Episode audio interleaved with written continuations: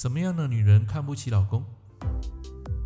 您正在收听的是《科学八字轻松学》，这是一个结合命理风水的实用节目。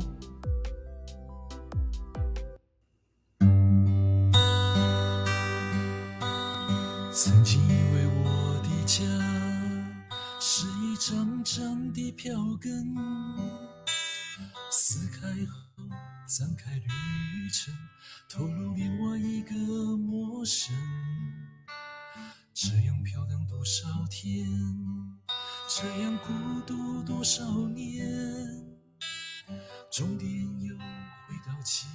点，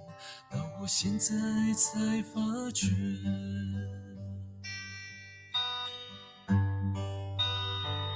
哦，哦，哦，如果的人，我早已忘记。经过的事已随风而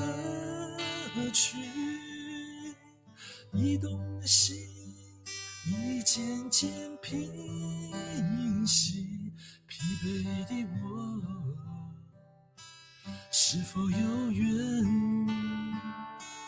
和你相依？疲惫的我。是否有缘和你相依？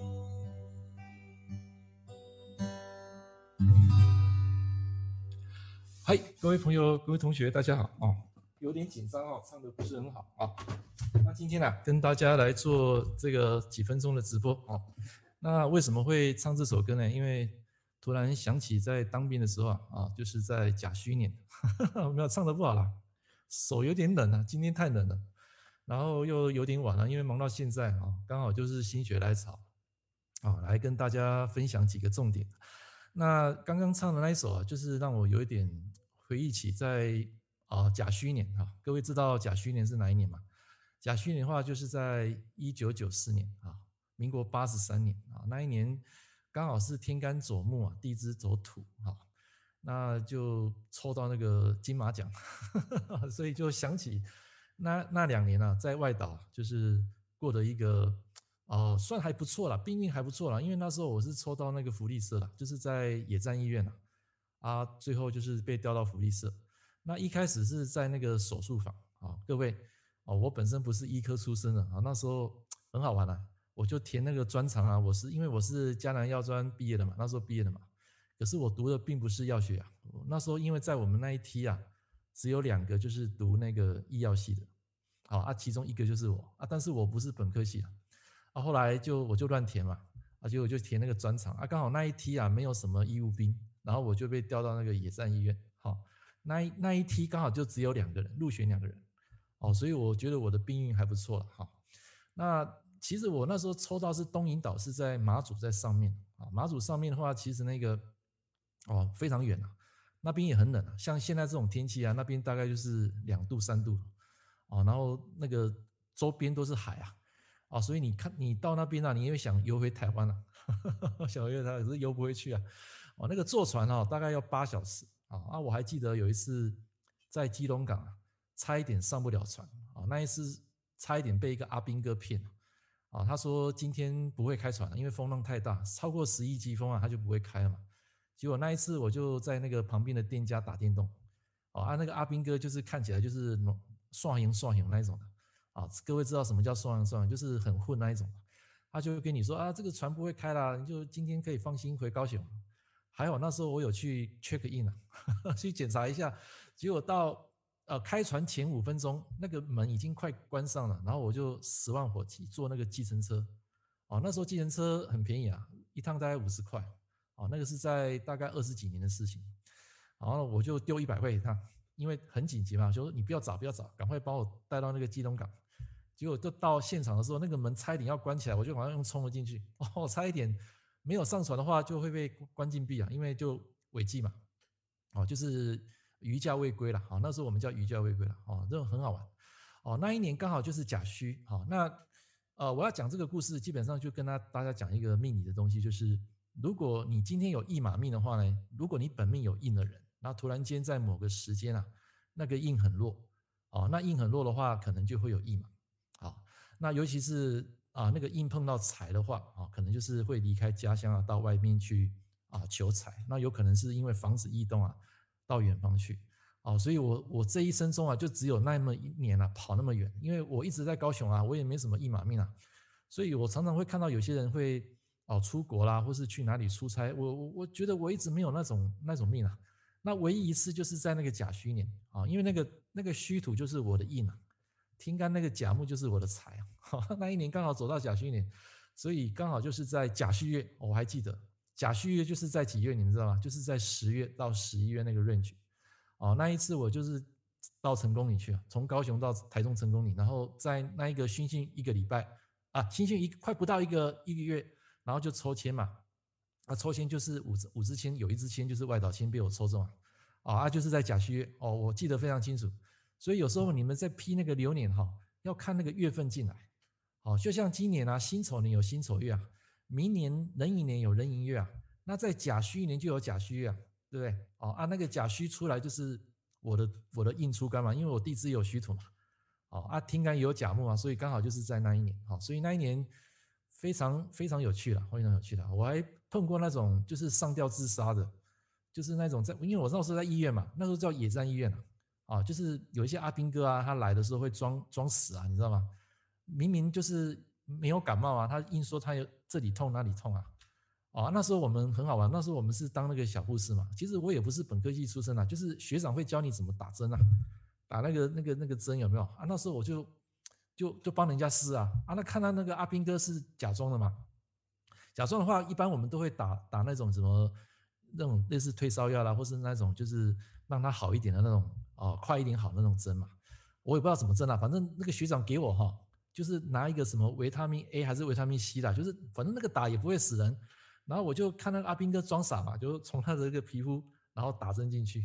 然后你知道吗？打那个针很痛啊，因为那个是好像是维他命 C 还是维他命 B，那很痛的。结果他第二天啊，就就就赶快回营上了，不敢再待在医院。哦，我现在想起来啊，我那时候很大胆啊，那个万一出人命的话，哦，那个不是可以可以说得通的哦。所以那时候大概二十二十出头岁了，很好玩哦，就是甲戌年那一年。然后那一年就是隔年就升班长。哦啊，外岛有加急，哦，那时候一个月啊，薪水大概一万出，啊，然后碰到那个过年啊，还可以再加加一个月，外岛有加急，但是你就不能回来，哦，那你回来你还要从基隆港，从基隆港下船之后，从基隆搭那个那时候还没有什么，呃，没有什么那什么比较快速的高铁都没有了，那时候就坐台铁，那台铁每次到那个高雄港，呃，到那个基隆港的时候，大概就是。呃，晚上八九点，有时候甚至十一点，那十一点已经没有火车啊，你就变成说有时候要过夜才能回来。那有时候你回来是在九点多哈，你要搭那个大概最后一班车啊，最后一班车从十一点坐上去回到高雄，大概是清晨五六点，好，清晨五六点，反正你你就睡个觉，他就回到高雄哦，很远啊，非常远啊。哦，那一次我印象非常深，还有一次就是在医院啊，有碰到那种上吊自杀的。哦，那那个那个人那时候就是日主受克，就是你们讲的日子授课啊，想不开嘛，哦，或者是说印克食伤啊，哦啊那那个那个是一个空军的，我还记得，那时候大概半夜十二点半，然后我那时候还在睡觉，那时候我已经升升班长是菜鸟班长，然后那个被那个学长，那时候我们还是要称他们为学长，所以你不要以为你挂那个机啊，他们会听你的，他不会不会鸟你的，他们我们在当兵的时候是看那个学长学弟制的，哦，先进来先赢的。所以那时候我半夜睡到十二点半了就被叫起来，因为那时候我是医疗组，就被叫去那个急诊室。然后有一个阿兵哥啊，就是啊穿那个水手服，你们知道吗？阿兵哥就那个那个啊，好像是空军啊，不是海军啊，空军啊，空军穿类似那种水手服，然后就被抬到那个急诊室。啊，那时候我们看到那个整个哈指甲都是发发紫的，连包括他的那个嘴唇都是发紫的，他已经已经过世了，到送到医院其实已经拜拜了，因为那是上吊嘛。然后上吊那时候从他口袋有看到一个纸条啊，那时候学长就念给我们听，他说女女朋友改嫁，说很伤心啊，很很无助啦，对这个人生没有什么意义了，就就就自己自我了断。然后那天晚上啊很好玩，那天晚上大概忙到一点多，然后那时候是六月天，我还记得，民国八十四年一九九五年，哦闰八月啊不是，一九九五年阳历的六月，哦然后那时候就是他已经往生了嘛。然后叫我们这些菜鸟啊，就是把那个尸体啊要抬到抬到那个太平间。我们那个外岛哈，其实它是一一座山呐，啊，很荒凉，那时候很荒凉。然后六月天很很很热嘛，然后我们那时候一点半就是大概有三三四个菜鸟，包括我啊，就是把那个尸体啊抬上山啊，要经过一个很黑的路，然后爬爬到那个医院的山顶。啊，你知道吗？那个太平间哈，大概有一两年都没没开了。然后那时候我们就打开哦，打开那个太平间的门，你知道吗？那个有一一阵阴风吹吹进来，你会觉得哇。哇我操！怎么那个六月天这么冷啊？打开那个门之后，有一股阴气跑出来，就是很冷啊。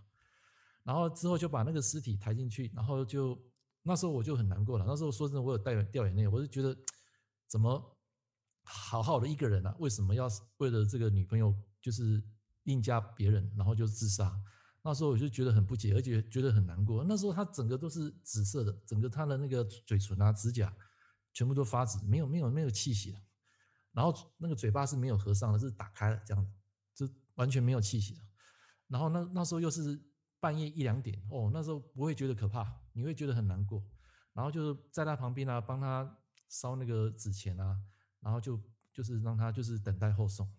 啊，忙回来大概三四点哦，我还记得那一次就是大概六月天的时候。哦，还有一次有碰过碰过那个女浮尸的，你们知道那时候一九九五年闰八月不是？那个对岸不是在那边挑衅嘛？啊，那时候我记得就是有那种碰到那种渔船，然后掉落了一个女浮尸的，然后那时候送来医院哦，整个脸是肿的哦，那个我有看过，那个根本根本不成人形，你知道吗？那个很可怕哦，整个水肿啊，因为它浮漂浮在水面上嘛，被那个那个那个什么海防的，然后送到我们野战医院来，所以那那一年哈，让我印象很深刻，就是甲戌年啊，所以各位如果你碰到你八字印落的时间啊，一般来讲就是会有驿马。哦，假如说你印很旺，然后突然间某一个年啊，那个印很弱的时候，可能就会有驿马驿马的动作。然后再来就是本命有，就是碰到那种财破印的会啊，财破印的话也会跑很远。第三个就是你生在寒冬啊，碰到那个火的年啊，火的大运啊，那个也会催出一马远行啊，也会跑很远。哦，所以那那个在外岛当兵啊，哦，那个有讲不完的故事啊。那时候我还被调到开刀房，你知道吗？我是医疗组，我根本不懂那些啊，他就把我调到开刀房，然后去。整理那些手术器具，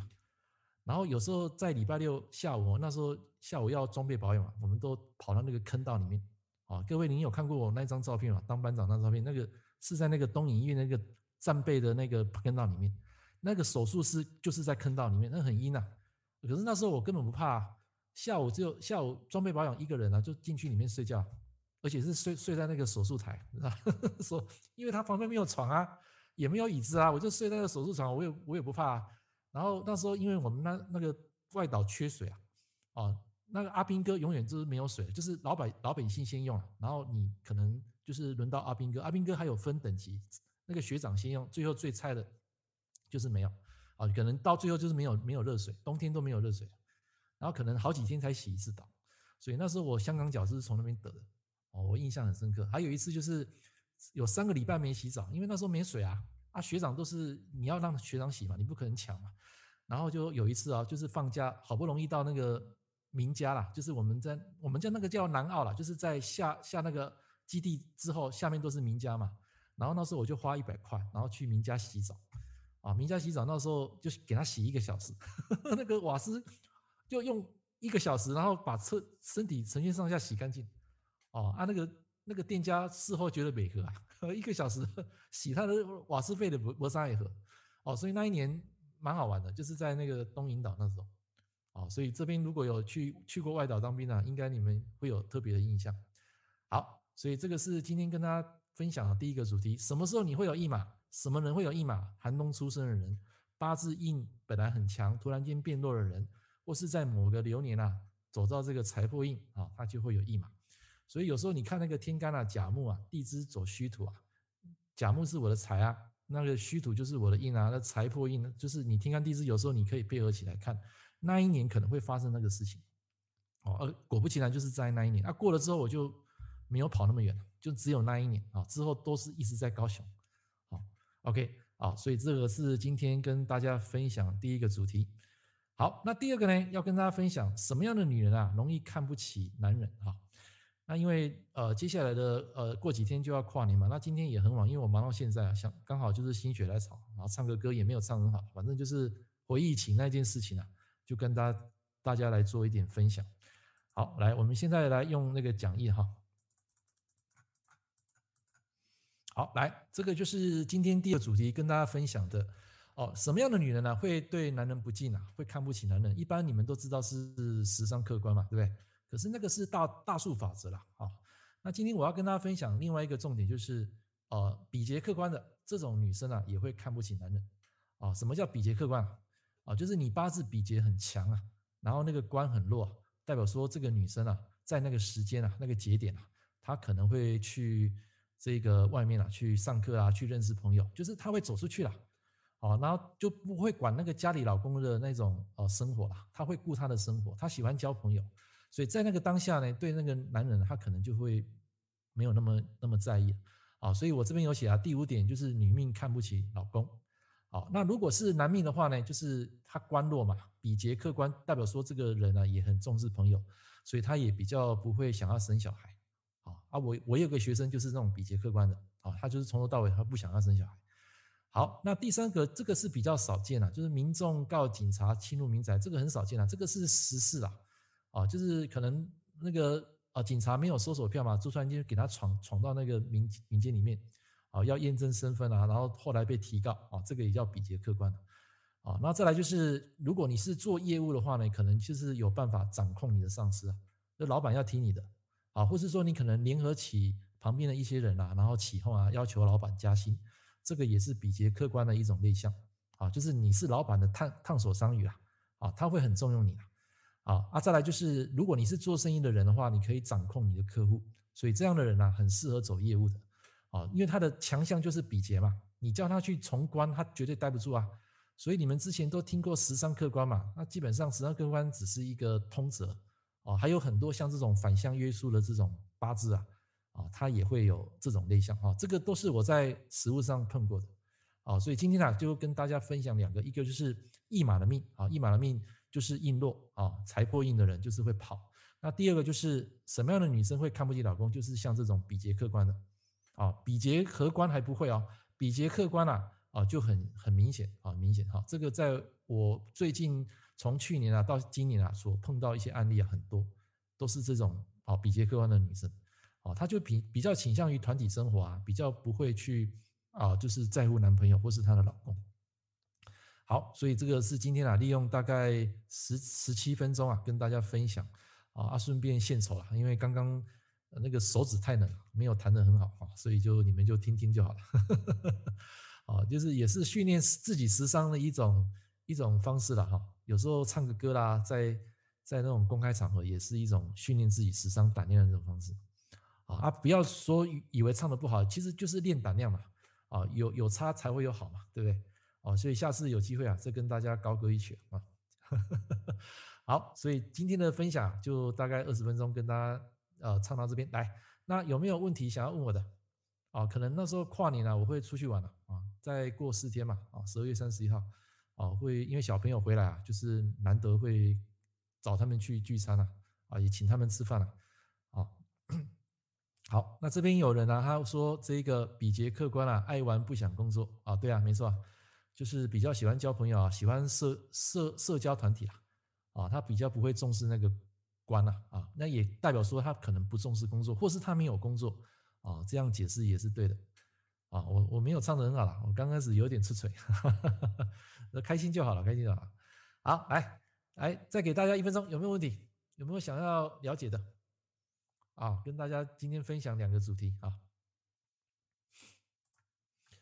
啊，命局比劫克官了，那如果大运流年都走官运呢？那你就看啊，你的八字如果本来比劫很强的人啊，在突然间大运走官啊，那个官就会反制你的比劫啦，啊，这个时候就会出现这种问题了，啊，你们慢慢去印证了，你们很少去碰到这种反向约束的，你们看的都是时尚客观，时尚客观。事实上，我跟各位讲啊，时尚客观不不一定会离婚啊，啊，反而这种比劫客观的人啊，离婚的几率很高，哦，那因为他就是向向往自由嘛，向往朋友嘛。啊，比较不在乎那个官嘛，啊，所以命局如果比劫克官了，如果你大运又走官了，你的比劫就弱了啊，你的官会强过于你的比劫啊，啊，那如果你本命很多官的，突然间啊大运来比劫啊，那那官也会减弱，就是比劫会克为官啊，那个叫我们在实物上叫反相约束啊。啊，所以这个你们可以从这个谢的观念啊去反推很多这种生活上的道理。啊，你们要去印证啊，很多东西你印证你就会相信它，你不印证有时候你看书啊只会相信说时尚客观，事实上有时候时尚不一定能够客观的，有时候是官会克回时尚，官破回时尚，这种人也会离婚啊。啊，因为可能你一开始你把老公压得死死的，那突然间在某个时间啊、某个流年啊，那个官变强了，他就不听你的话了，你的时尚被官给仿制啊，这个时候你的婚姻啊就会产生一些一些危机了。你会觉得当下莫名其妙，为什么这个老公会跟我离婚呢？啊，啊有一种是外面有小三啊，有一种是个性的问题啊，就是可能他常年被你欺压嘛，这个时候不想被你控制了，所以就会造成了官杀破回食伤，啊，所以这个也是看离婚的一种。好，还有一种就是官泄印，泄太多了，那个老公没安全感了，那个也会离婚的。好，所以离婚不是只有食伤克官了啊，那个只是一个大数法则啊，它很多很多的，那内向非常多的啊。好，OK，好，所以今天啊跟大家分享这些东西啊，啊，顺便就是献丑一首歌，等一下看直播就不那一段都跳过了，因为没有唱得很好了，就是纯粹训练自己胆量。好了，啊，今天的这一个直播啊讲了二十分钟哈，也快十点半了哈。那今天啊很开心啊，跟上来分享这个八十七集啊。那今天有一个客户啊，因为这是听我的 podcast 的来的，哈，就是很多就是你如果有分享一些作品啊，无形中他们都会在网络上会找到你的东西，所以有时候你可以啊分享一些知识啊，或是有用对人们有用的东西啊，他们会觉得说，哎，这个东西好像可以去应用，他们就会去把它接受啊。就像我现在分享的这个比劫客官，你们没听过吧？你们只听过官客比劫嘛，对不对？啊啊，这个是在实物上我们是碰过的啊，碰过的。好了啊，今天的直播啊到这边啊，跟大家啊做一个二十分钟的分享。好，我们下一次啊直播啊也是没有固定时间了，因为我的时间本来就是碎片啊，有有有空有心血来潮，我就上来跟大家说说话啊，分享一些东西。好了，那祝各位晚安啊，我们下一次见，拜拜。感谢您收听《科学八字轻松学》，我是郑老师。如果你喜欢我的节目，欢迎订阅我的频道。我们下一堂课见喽，拜拜。